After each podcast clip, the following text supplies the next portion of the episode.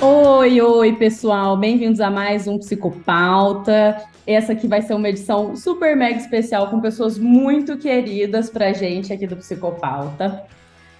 É, hoje estamos aqui, eu, Manuela Chagas, sou estudante de psicologia ainda por mais dois meses. Estou no Instagram como arroba Manuela Chagas, vocês podem me achar lá, apesar de eu não postar muita coisa. Estamos aqui também com nossa outra integrante, Letícia Rodrigues. Oi, gente. Estou aqui, sou a Letícia, sou psicóloga clínica, atendo pelo construcionismo social e estamos aqui para conversar Oi. com as pessoas queridas. Oi. Hoje a gente vai falar um pouco sobre como que está o cuidado da saúde mental é, atualmente, como que está chegando esse setembro amarelo, quais são as ações que a gente faz, o que, que a gente precisa pensar além do que a gente já está propondo, né? Quais são as reflexões que que a gente gostaria de fazer e propor para ter um maior cuidado da saúde mental da população. Estamos com três convidadas hoje, muito queridas. É, a Luísa, que já veio aqui no Psicopauta antes, já conversou com a gente, está retornando, ainda bem. Bem-vinda, Lu, de volta. Obrigada, muito feliz de estar de volta, agora muito, muito bem acompanhada. Estamos também aqui com nossa amiga pessoal, Ana Luísa. Oi, gente. Muito feliz de estar aqui com vocês hoje. E a Isabela. Oi, gente. Estou feliz demais com, esse, com essa presença, com essa conversa com todas essas pessoas aqui. Obrigada. Bom, vocês querem falar um pouquinho sobre o trabalho que vocês fazem, se apresentar? Vocês fazem clínica? Qual que é o foco da clínica de vocês? Contem um pouquinho o que vocês estão pensando ultimamente.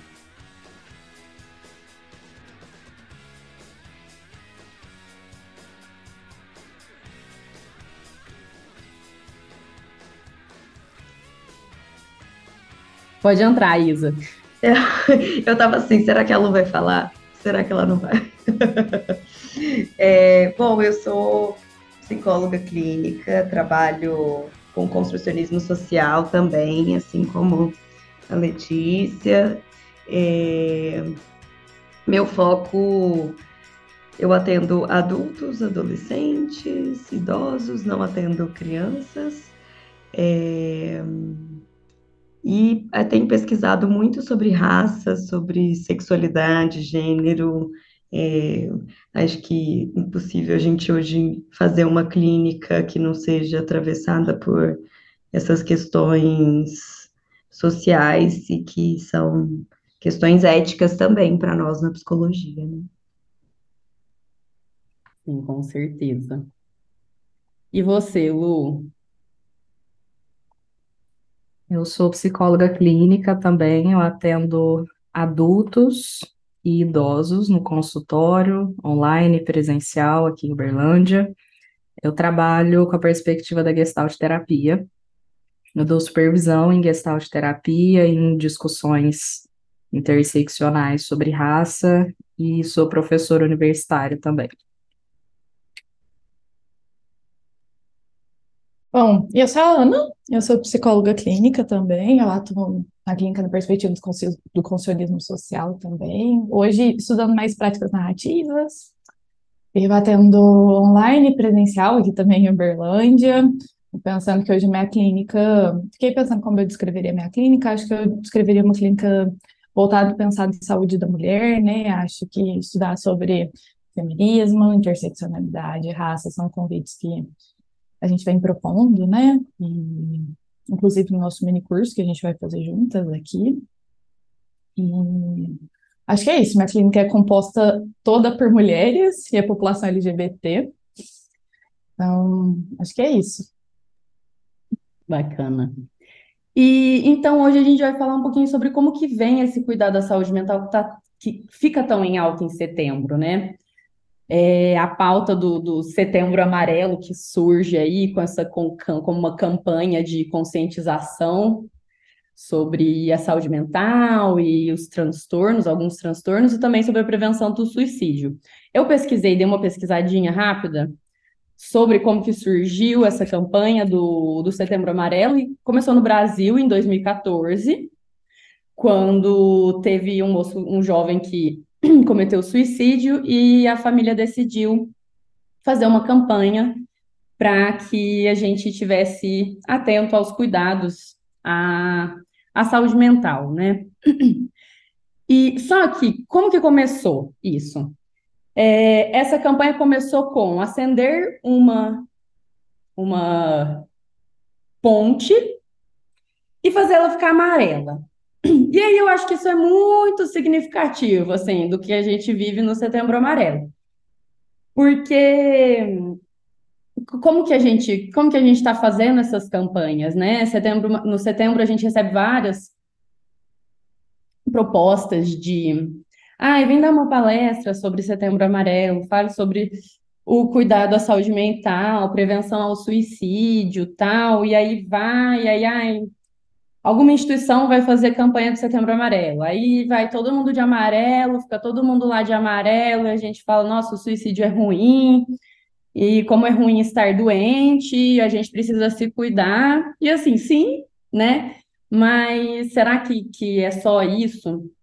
que a gente tem que fazer mesmo, né? Será que isso está sendo efetivo? O que, que tem a ver a gente pintar tudo de amarelo e, e, e não fazer uma reflexão crítica sobre por que, que a gente vive uma, uma taxa tão alta de, de suicídios, né? Quem são as pessoas que, que cometem suicídio? A Ana estava falando um pouquinho mais sobre isso. Ana, quer falar daquele artigo que a gente estava comentando antes da gente começar a gravar? Então, antes da gente começar a gravar, né, Manu, a gente estava conversando um pouco sobre alguns dados importantes, né? Saiu uma pesquisa em 2019 que vai contando que o suicídio tem cor, então, a alta taxa em jovens negros. E outra coisa que o próprio Conselho Regional, né, da Psicologia foi discutindo, acho que foi do Paraná, tava, a gente estava lendo e falando sobre a questão que como que a gente vai pensar em ações isoladas no Setembro Amarelo e não pensar em práticas contínuas de cuidado, né? Pensando em garantias de direitos. Se a gente está discutindo de saúde mental, acho que a primeira coisa que a gente tem que pensar é qual perspectiva de saúde mental a gente está convidando para essa conversa, né? Então, acho que é isso nossa conversa mais cedo, ou pensando que se a gente vai deslocando, né, essa saúde essas, essas práticas para o indivíduo, a gente vai culpabilizando esse sujeito e descartando fatores sociais, como raça, como gênero, como condições de condições socioeconômicas. Então, o que a gente estava discutindo antes de todo mundo entrar era como que eu vou falar de saúde mental sem falar de garantias de direito? Como eu vou falar de saúde mental sem debater desigualdades de acesso mesmo, tanto à saúde pública quanto acesso a condições e bens materiais. Então, acho que a gente estava dando cor e contorno, né, para uma saúde mental. Sim. E como que o cuidado da saúde ele vem de diferentes formas também, né, para diferentes pessoas com que, que tem diferentes fatores sociais que atravessam a vida dela, os acessos também que elas, que elas têm, os direitos que, que são e não são concedidos. Queria perguntar um pouquinho para vocês, o que, que vocês veem na clínica que, ou na, na prática de vocês, não sei, dentro de instituições ou dentro do, das discussões que vocês vêm tendo, que hum, mostram um pouquinho disso, se vocês quiserem acrescentar. eu estava escutando vocês, né, e estava pensando que é, eu, eu, trabalhei bastante tempo no ambiente hospitalar, né, é, em que, tanto em contexto público quanto privado, antes de ficar dedicada exclusivamente à clínica, e falo daqui de Uberlândia, eu lembrei que eu não, não, disse isso na minha apresentação, e nesses contextos aqui, é, há, há uma há, um, há uma diferenciação da, da, da, cor que aparece no, no ambiente público e no ambiente privado, então a gente vai vendo mais gente branca no ambiente privado, mais gente preta no ambiente público, mas é, no ambiente privado especificamente, né, eu fiquei pensando é, numa questão da própria saúde do trabalhador lá dentro, é, o quanto as empresas vão trazendo essa ideia de, ah, é setembro amarelo, então, é, psicóloga, vá lá fazer, vá lá fazer uma ação, conversa com os trabalhadores, é, conversa com conversa com os pacientes, faz uma ação, fala sobre autocuidado. E aí é, a discussão é, crítica sobre a saúde mental não aparece, né? Numa empresa, por exemplo, em que você tem é, que bater meta é, constantemente, mesmo sendo na área da saúde, você não está vendendo um produto, mas você, tá, você tem que vender um produto que se torna saúde ali, que se torna a quantidade de atendimentos feitos, etc, etc. E aí eu vou pensando nesse, como esses recortes também, né, vão aparecendo essa cobrança por uma saúde mental, é, apesar do contexto social, ela aparece também na clínica, né, quando os clientes, os pacientes chegam falando, é, ah, eu tinha que estar bem, não, a minha vida está tão boa, né, eu tenho um trabalho, eu tenho uma casa, é, etc, etc, e aí nesse, desse, dessa maneira, a gente quantas vezes eu, eu, falo que o trabalho da clínica é sobre falar assim, não, tá tudo bem, você tá mal, assim, olha tudo isso que está acontecendo, né? É, olha quanto, olha a pressão que você, tem no trabalho, olha o seu dia a dia em que você não tem tempo, porque o dia a dia se torna sobre fazer 470 coisas e tá, terminar o dia bem, feliz, disposta, é, vai brincar com seu filho, vai é, vai conseguir ter energia para transar, vai conseguir sair, vai fazer tudo, né? E aí eu vou pensando quanto lembrar dos contextos sociais na clínica, que eu acho que é um, um exercício que eu faço sempre com, com os meus clientes, é de trazer para o contexto, assim, então, qual que é a sua classe, sua raça, seu gênero, sua sexualidade, que, como é que está seu dia a dia, né, no nosso contexto de hiperimersão nas redes sociais, né, numa hiperconexão em que a gente, nosso cérebro não pausa, né, momento algum. E aí chega setembro amarelo, a gente fala sobre ir devagar, se cuidar, beba água. Enfim, é, muitas e muitas, são muitas e muitas camadas, né?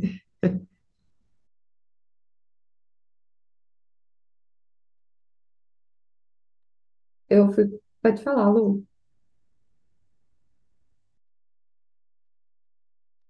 Lu, então te ouvindo.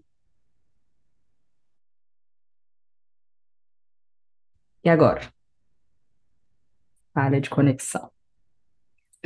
Eu fiquei pensando como isso aparece na clínica, né? E o meu, meu público da clínica é majoritariamente feminino, maioria gente preta e maioria universitária ou estudantes, ou já fez faculdade em algum momento da vida. Então, são diferenciais de, de como essas populações chegam. E chega setembro, as pessoas têm um cansaço de como essas campanhas sobre saúde mental são feitas. Quanto mais conscientes essas pessoas são do que de fato são demandas de uma vida saudável de uma saúde de forma ampla, hum, com mais preguiça e raiva e irritação elas vão ficando. Nossa, lá na minha empresa fizeram X coisa, mas olha só tudo que acontece durante o restante do tempo. Nossa, lá no lugar que eu trabalho, chamaram uma pessoa para fazer uma palestra de 30 minutos e estão pagando de super conscientes, preocupados com a saúde mental de todo mundo. Então fica aquela coisa de querer tampar o sol com a peneira, né? A intenção da campanha, né? Por que que ela nasceu? Através de uma dor, a dor de uma família que perdeu uma pessoa de uma forma trágica. Isso vai ser sempre importante de lembrar, mas qualquer discurso, qualquer ação, qualquer prática, por mais bem intencionada e inovadora que seja, ela pode ser cooptada pela lógica do capitalismo. E essa é uma que eu vejo que ela foi muito bem abraçada por essa lógica. Vamos botar todo mundo de amarelo, ponho o selinho na roupa, traz uma psicóloga para fazer uma palestra. Quer dizer, não tem nem espaço de deixar os trabalhadores falarem alguma coisa, é palestra. Você só vai e fala, fala o que eles têm que fazer. E somos ótimos, lindos, super preocupados com a saúde mental de quem trabalha aqui. É, e vira até uma campanha de é um marketing, né? O Setembro Amarelo muito usado como um marketing. Tipo, ah, uma empresa que se preocupa, até uma instituição que não seja uma empresa. É, e que usa isso para falar, ah, estamos sim preocupados, mas aí no dia a dia o que faz, né? O que, qual, como vem essa preocupação no, no, dia a dia? Qual é esse olhar? E eu acho que até a gente pode pensar muito na, na prática do psicólogo mesmo, é, que dentro da clínica, o Rafa estava discutindo sobre isso uns tempos atrás, ele, ele foi falar também na, na, na faculdade que eu, que eu estudo, e como que dentro da clínica a gente é interessante a gente se não é assustar, mas é se, se ficar indignado, assim, se indignar com situações que não são que são indignáveis, né? E que não e que, naturalizar as coisas, né? Não, é, não naturalizar os horrores que acontecem, né? E eu acho que essa é uma uma prática, uma, uma conduta do psicólogo que pode ser pode ser é, levada como um cuidado da saúde mental também, que, que é mais prolongado, né? Uma coisa que, que a Ana estava falando também, de ser, de não ser uma ação pontual, mas de ser uma ação contínua e de, de cotidiano, né? Porque a gente não, não sofre só no, no setembro, só em setembro, né? Ô, Manu, eu, eu... Ah, desculpa, Lê, a gente não está deixando você falar, pode falar. Não, tranquilo. Não, isso aí assim, né? Pensando no que vocês estavam falando, né? Fui prestando atenção e tudo, né?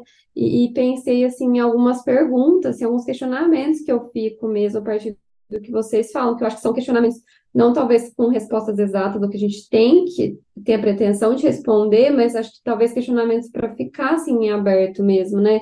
Então, quais condições as empresas e a sociedade como um todo dão, né, para a gente falar sobre isso, sobre saúde mental, né? Eu me lembrei de uma vez que eu fui falar sobre assédio moral numa empresa, e é isso, assim, 20 minutos, 30 minutos você tem para falar, é só isso o tempo que você tem. Então, assim, você não vai conversar com as pessoas, é só falar. E a partir dessa fala, assim, que não abre espaço muito, eu ainda abri um pouco para eles falarem, porque eu sou essa pessoa que não dá conta de só ficar numa posição ativa, né? Eu odeio que os outros fiquem numa posição passiva.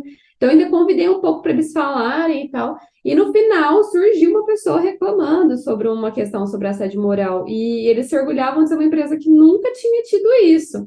E de repente, a partir de 20 minutos que eu falo, isso aparece, né?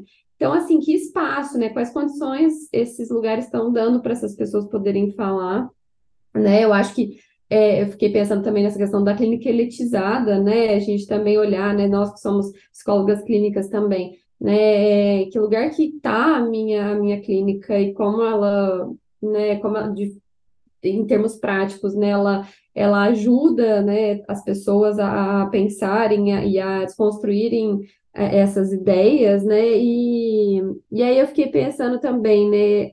É, na, nas lógicas que mais alimentam o problema do que dissolvem, assim, né? Então, uma pessoa chega, né? A Isa estava falando, né?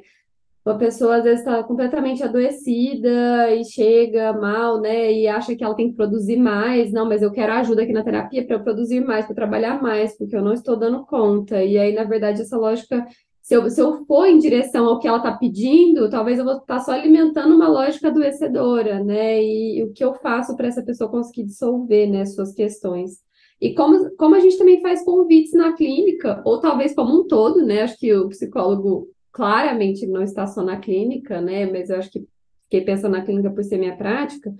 Mas quais convites a gente faz enquanto psicólogos para chamar as pessoas, para chamar, na verdade, o social para entrar nas conversas, né? Eu acho que vocês foram, foram falando e fiquei pensando muito nisso. E até também muito influenciada pelo curso de vocês, pelo mini curso, né, que eu já fiz. Então, Acho importante. Escutando o que a Lei e você falaram, né? Eu fiquei pensando muito, muito sobre, já que a gente está falando sobre saúde mental, eu fiquei pensando nas psicologias e terapias acríticas, né? E do quanto isso tem sido um algo, algo um movimento perigoso que tem acontecido no sentido de que as pessoas estão buscando saídas rápidas, então é, a famigerada constelação familiar, né? Em uma sessão você vai lá, acessa seu trauma e saia bem, saia produtiva, saia com a sua saúde mental ok, pronta para seguir sua vida. E, e, esse movimento eu tenho percebido, né? O quanto, quantas pessoas ao meu redor fazem constelação, quantas pessoas ao meu redor procuram é, terapias, coachings, etc., para ter resultados rápidos, né? E aí, essa é uma questão que dentro da psicologia a gente consegue discutir, dentro da, da galera que discute uma psicologia crítica, mas que está é, sendo muito. É um movimento de resistência, é, é, questionar essa psicologia rápida que não olha, ou a terapia rápida que não olha para o processo, né? Porque eu fico pensando quando a gente se conecta com o processo da terapia, a nossa ideia não é curar, né? A nossa ideia é questionar, a nossa ideia é incomodar, a nossa ideia é sair do, do conforto ou buscar um conforto e ficar feliz nele, né? E aí eu vou pensando um monte de coisa, né? Que esse, esse movimento tem sido algo que me preocupa muito, assim, pensando em saúde mental e setembro amarelo. Nossa, Bela, eu vou te ouvindo, eu vou ficando muito conectada com essa conversa, porque eu acho que a história da psicologia levou a gente muito para esse lugar, né? A gente nasce para ajustar sujeitos para entrar no sistema. E se a gente não pensa sobre isso, se a gente não questiona, a gente acaba naturalizando essa ideia do ajuste, de saídas rápidas, de consertar para produzir mais. Então, a psicologia está servindo a quem? a dor do sujeito ou a um sistema que precisa produzir mais, né? Quando a Lu estava falando do cansaço, gente, a gente precisa tá bem com os nossos amigos, com o nosso, o nossa companheira, a gente precisa estar bem no trabalho, a gente tem que fazer atividade física, a gente tem que estar tá estudando, a gente tem que equilibrar tantos pratos que às vezes a vontade de atacar todos os pratos no chão, né? Acho que a sensação de cansaço é essa. E se a gente não fica com o ouvido e com o corpo atento a isso, a gente acaba naturalizando o sujeito e caindo no buraco da meritocracia, de olha, se você se esforçar mais, se você beber mais água, não que esses cuidados não sejam importantes, né? Acho que fazer o básico e cuidar desse corpo é extremamente necessário, mas se a gente cai só nesse discurso e não amplia o olhar, a gente está contando para esse trabalhador: olha, você está com burnout, mas a culpa foi sua que não deu conta de fazer atividade física, e não questionar a ausência de direitos trabalhistas, questionar uma lógica de produção. Quando você falou, né, vai lá, você chega em casa, vai lá, brinca com seu filho agora, a gente está inserindo mais uma questão extremamente importante, que é a dupla, tripla jornada de, da mulher, né? Então, a gente pode contar disso. É, eu lembro de um estudo sobre o Zika vírus, lembra quando teve o surto? Tinha, saíram vários estudos, eu lembro até de uma reportagem fantástica, falava que curiosamente, no Nordeste e, e, nas mulheres pretas, era o que tinha mais casos de Zika vírus em mulheres grávidas. Não é curiosamente.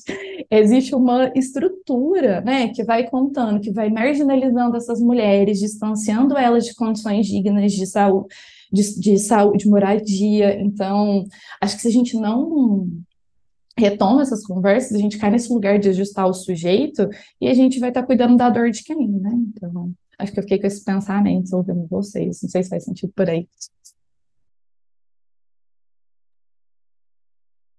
Eu queria acrescentar dois pontos também. Pandemia. O que, que foi o período da pandemia que a gente viveu, senão um grande caos, um grande período de loucura, entre aspas, né? Uma loucura coletiva. Ninguém estava bem o mundo à nossa volta estava despencando, caindo aos pedaços, nossas certezas caíram no chão. Trabalho não era garantia, segurança não era garantia, lazer não era garantia, nada nos dava garantia de muita coisa. E aí essas ações individuais ganharam uma proporção muito grande. O lugar que a gente tinha para se comunicar com segurança eram as redes sociais. Então, desde a pandemia, não sei se é uma percepção de vocês também, mas por sermos psicólogas, a gente circula em certas bolhas virtuais também. Mas na minha bolha virtual, de 90 coisas que eu vejo, 85 tá falando, faça terapia. Faça terapia, faça terapia. Adivinha, terapia não faz milagre. Terapia não vai resolver todos os problemas. Fazer terapia é chato. Ah, cuide de você, faça terapia. Sim, aí você vem para terapia, a psicóloga vai te perguntar quantas horas por semana você trabalha. Quantas jornadas de trabalho você tem? Ah, mas eu devia estar fazendo meu skincare porque isso é autocuidado. É, quantas experiências de assédio você teve esse mês? Quando você sai de casa para pegar ônibus, você é assediada lá dentro. E aí? Você não tem segurança de andar no próprio bairro porque tem uma violência territorial ali. Como é que faz? Você tem que pensar muito como é que vai fazer com as contas do mês para conseguir chegar no final tendo comida na mesa. E aí? Seu filho vai para a escola, você tem medo de um monte de coisa que pode acontecer com essa criança lá porque está dependendo de um serviço público. Ah, mas o skincare vai resolver. Mas fazer terapia vai botar tudo no lugar, vai ficar tudo ótimo, né? Não vai. Uma grande verdade que eu digo sempre é por ser professora, eu faço questão de falar isso para os alunos sempre. Não é psicologia por amor, é psicologia por ética. E a ética é estar em contato com a realidade. E a realidade é, a gente não muda a estrutura da vida de ninguém. Virar para uma professora de escola pública que trabalha manhã, tarde, à noite, ela tem os trabalhos domésticos para fazer, e ela tem a casa para cuidar, e ela tem o marido, e ela tem a companheira, e ela tem que fazer trabalhos em casa que tem a ver, enfim, tudo isso e falar como é que a gente muda, o que, que a gente faz. Então, existe uma limitação se a gente trouxer para o individual. Então, a conversa toda, para mim, ela tem que começar e terminar no campo de política pública. Senão, as conversas que a gente vai poder fazer a nível do indivíduo, elas vão ficar limitadas. E tudo bem elas serem limitadas, porque elas têm que ser mesmo. Né? Personalizar o nosso trabalho na clínica para cada pessoa que a gente atende é fundamental. Mas é não levar isso para esse sentido que eu vejo nas redes sociais de fazer terapia é a nova pílula dourada de solução das dores que a gente tem. E eu vou pensando também que é um trabalho de formiga, assim, né? Tô me lembrando de um caso, assim, que eu atendo, é, que teve que ser um trabalho de formiga, assim, para desconstruir, assim, para desconstruir a pessoa dessa ideia que a Isa falou, assim, de uma terapia que vai me salvar em tantas sessões, eu vou me curar dos traumas, para uma terapia que, peraí, é um processo. É um processo de olhar para as coisas, né? É um processo de, de, de entender o meu contexto, entender quem está à minha volta, né? Qual é a minha história, qual é a realidade que eu vivo. E eu acho que, assim, é, porque às vezes a gente chega assim, né? Eu sempre penso assim, se eu chego na primeira sessão, às vezes dá vontade de falar tudo isso para a pessoa, assim, peraí, o contexto, né? E às vezes não é bem por aí, né? A gente vai fazendo esse trabalho, assim, aos pouquinhos, integrando a pessoa, né? Mas que é isso, assim, né? Com cuidado, né? E eu acho importantíssimo isso que você falou, Lu, importantíssimo. A Livinha fala, a Livinha, que é uma outra integrante aqui do, do Psicopauta, ela trabalha com muito com criança, muito em escolas, e ela fala sobre como que o processo de terapia também, é, comparado com o processo de, de educação infantil, é um processo de. É legal ter esse cuidado de, de ir mostrando é, como se por exemplo, o cliente ou o, o paciente ou a criança estivesse num quarto escuro, né, ele entrasse, estivesse num quarto escuro e a gente vai mostrando, né, vai, vai, vai iluminando e vai dando novos espaços para a pessoa pensar essas questões, né, contextuais e como que isso afeta, afeta a vida dela. E, gente, queria perguntar para vocês, como que, que, que vocês vão trazer no mini curso de vocês, porque eu sei que tem bastante a ver com isso. É, o que, que vocês vão falar? Porque tá muito legal, a primeira edição foi super sucesso, né, Lê? E agora vocês vão fazer de novo. Queria saber um pouquinho o que, vocês vão abordar, como que isso dialoga com o que a gente está falando aqui agora, né? Eu acho que antes de contar do minicurso, eu fiquei pensando, fiquei com vontade de contar por que o minicurso surgiu, assim, da onde que ele veio. E, e, e ele surge de um contexto justamente de, é, a gente estava num evento de psicologia, é, eu e a Laena, que é uma outra, outra integrante do, do nosso mini curso e que não pôde estar aqui com a gente hoje, né? E nessa. E já veio aqui também que já veio aqui, verdade. E, e, e eu e a Laena é, vimos nesse, nesse curso, acho que a Lê estava também. É, o quanto a, o debate da pauta racial é, teve um protagonismo ali e o quanto as pessoas estavam, meu Deus, eu preciso saber mais sobre isso aqui. Não tem nada disso na psicologia. E a questão é que tem muita coisa, mas por que que a gente não está estudando? Por que que a gente, por que que a gente não teve isso na faculdade? Por que que a gente faz uma clínica que não é racializada, assim, né? E aí eu e a Laena saímos com esse incômodo, a gente já começou a conversar, eu e a Ana já tínhamos uma ideia, uma vontade de fazer algo nesse sentido, de pensar uma clínica politizada, né, uma clínica política, num sentido de pensar feminismos dentro da clínica, e aí a Ana entrou em contato com a Lu, que também pesquisa isso, e a gente se juntou nesse megazord, megazord da clínica política, é, racializada, feminista, etc. E aí, é, a ideia, né, é, acho que passando, contando brevemente, assim, a gente dividiu em quatro blocos o nosso mini curso. Vou contar um pouquinho dos dois primeiros, as meninas me complementam depois. Mas, é, inicialmente, a nossa ideia é falar um tanto sobre letramento racial e os racismos que nos atravessam, assim, né? O racismo, racismo é, estrutural, racismo institucional. É, e aí a ideia é, é a gente traz o Silvio Almeida para discutir isso, né, que é um autor referência no, no, no assunto, e, e, em seguida, né, a gente faz o convite para pensar assim, então, se a gente está falando de racismo estrutural, não há nada que a gente possa fazer enquanto gente branca?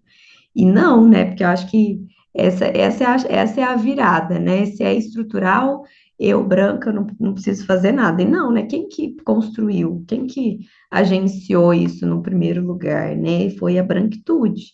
Então, a gente entra com essa pauta da branquitude, pensando essa história linda que contaram para a gente, né, do mito da democracia racial no Brasil, de, ah, não, olha como brancos e pretos convivem bem nesse país, né, quanta gente miscigenada, é, quanta, quanta mistura, quanta coisa linda. E a questão é que, para isso acontecer, isso era um plano, era um projeto político de embranquecimento da população, é, que violentou majoritariamente mulheres pretas é, escravizadas, né, para que é, com estupro, com diversas violências, para que a gente pudesse embranquecer a população e tornar ela a melhor entre 400 mil aspas possível, né? Que era o que, a, que era a ideia lá de trás e que perdurou e que perdura no Brasil até hoje, né? Só que é, escondida por essa ideia. E aí isso se mantém muito também, né, a partir de uma do branconforto, né, Lu? que é, é, como a branquitude foi construindo almofadas que nos protegem é, de enfrentar os próprios racismos, de olhar para os próprios privilégios. Então, toda vez que a gente é questionado sobre reproduzir algum racismo, ou que a gente é questionado sobre o nosso privilégio que a gente faz com ele, as pessoas ao nosso redor tendem a nos proteger, tendem a não olhar para isso, tendem a falar, não, não é isso não. Então, é, é uma coisa é, perversa que a branquitude vai fazendo, né? Branquitude enquanto estrutura.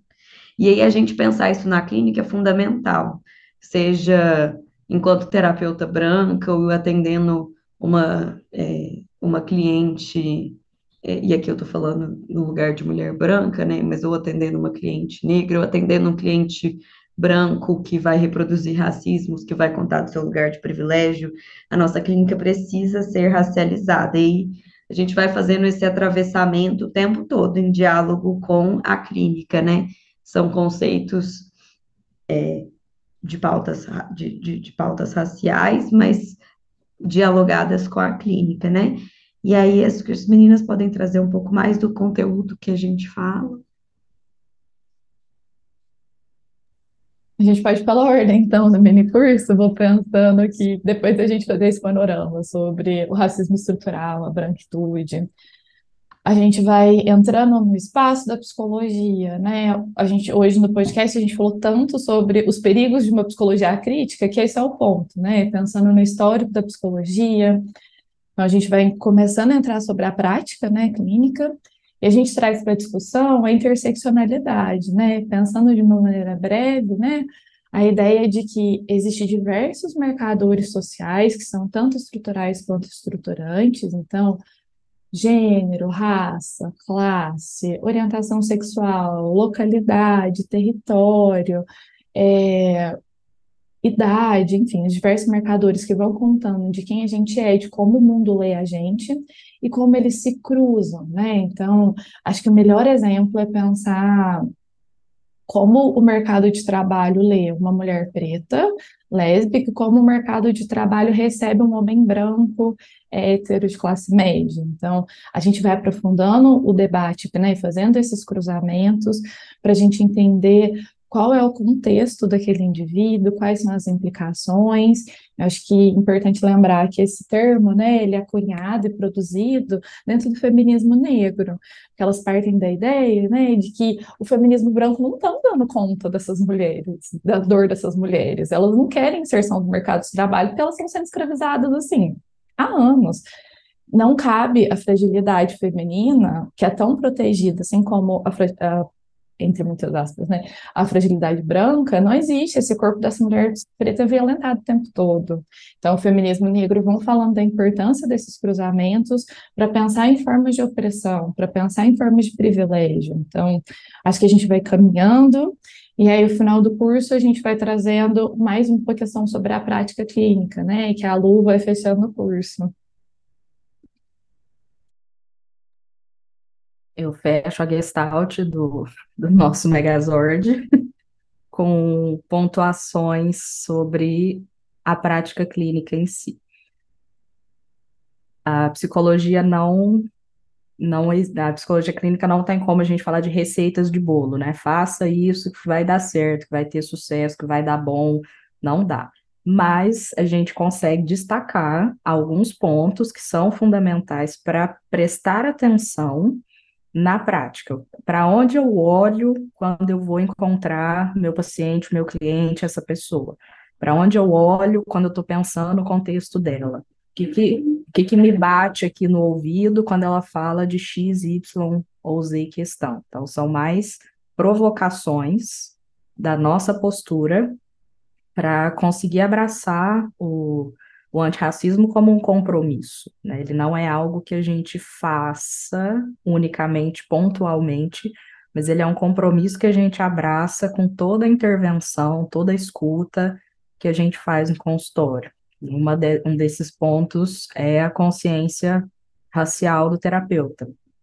Eu vejo com muito mais frequência as pessoas se questionando sobre a idade e o gênero em, na relação com os pacientes do que raça, tanto em relações interraciais quanto monorraciais. Em que que isso ajuda e aonde isso afasta? O que que provoca identificação e o que que provoca afastamento? Como é que eu conduzo o processo sabendo que socialmente a gente já tem uma grande bagagem influenciando no trabalho que a gente faz. E ao final a gente traz duas vinhetas clínicas que a gente construiu com base na nossa experiência de consultório. Uma pessoa branca, um homem branco e uma mulher negra. E aí a gente abre para debate. Como é que os participantes ouvem esses casos, ouvem as demandas dessas pessoas, o que, que ficou de questionamento para onde olhar. É o momento de é, compartilhar, socializar e pôr em prática tudo que a gente trabalhou no, nos módulos, nos blocos anteriores, diante de dessas vinhetas que a gente trouxe. Acho que só uma coisa legal de contar é que não é sobre abordagem, é sobre postura clínica, né, sobre postura crítica. E a gente montou um, drive, né, com muito carinho, com todas as leituras que a gente foi fazendo para a construção. Então, e que a Laiana não está aqui, mas é ela que abre o curso, né? Então, fica aqui o nominho dela também. Ah, que legal.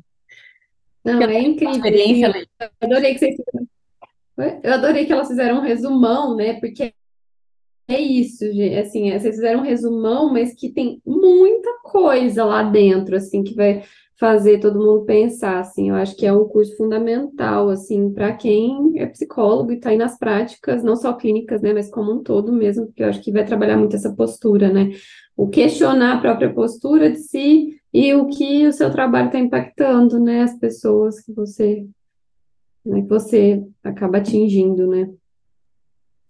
Eu acho muito legal é, quando a Lu fala que ela dá aula e ela fala dessa a psicologia por amor, né? Que é uma coisa que a gente, nossa, ouve tanto e, enfim, tantas coisas a dizer sobre isso, mas uma coisa que eu não tinha pensado é uma psicologia por ética, né? E, e achei, achei bem, bem, bem legal. E construir qual é a ética que a gente que a gente está construindo dentro da, da nossa clínica, né? Eu estou animada. Então, vamos partindo para os finalmente. No final de cada episódio, vocês querem falar mais alguma coisa? Não. No final de cada episódio, a gente faz sessão indicações.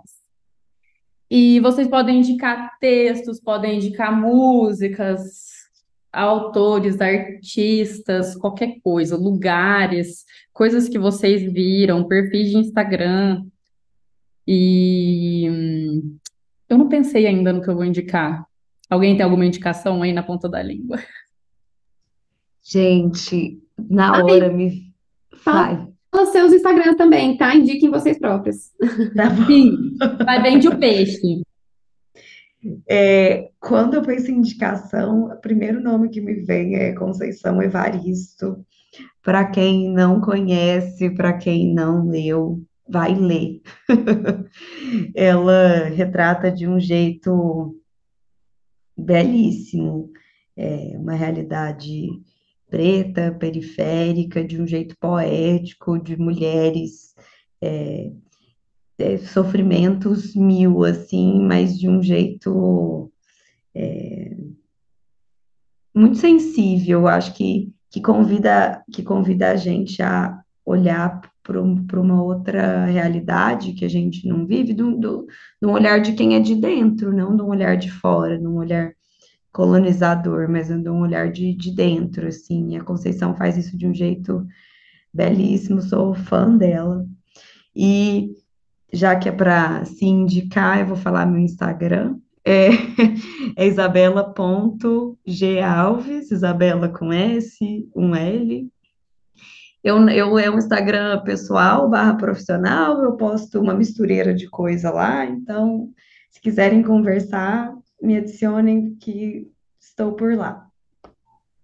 Eu queria compartilhar que você é o amor da minha vida, Isabela, publicamente, porque antes da gente começar, a Manu me contou, né, que ia ter esse quadro, E eu fiquei, é isso, eu vou indicar Olhos d'Água, da Conceição Evaristo. Eu reli recentemente, estou chorando até hoje. Então. Amiga, desculpa. Eu achei uma sintonia maravilhosa. Então, acho que eu indico o livro específico, né? Olhos d'Água, da Conceição Evaristo. Mas ontem eu encontrei um canal no YouTube que chama As Minas. E é super legal. Elas fazem vídeos curtinhos de temas assim, super complexo de um jeito muito simples, muito lúdico, muito bem desenhado, com muita pesquisa. Eu achei bem legal os debates que elas trazem no canal, então fica aí essa indicação.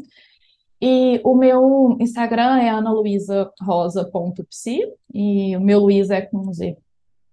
Acho que é isso. Lá eu posto muita, muitas questões sobre essa Acho que essa é a minha visão, né, da psicologia um pouco mais crítica, mas eu também posto muita foto do Zeca, meu cachorrinho, e indicações de podcast, que é o meu vício.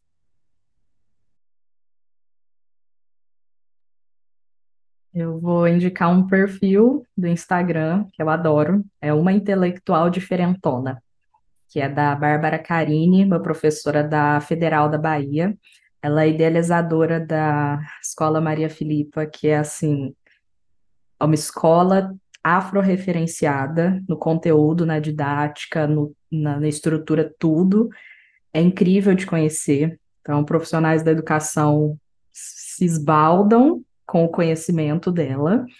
E muita discussão que ela traz cabe muito para a gente da psicologia da clínica também. Ela é professora de outra área, mas é, é um diálogo que é muito próximo sobre o nosso jeito de construir mundo e conversa com as pessoas, para mim faz muito sentido.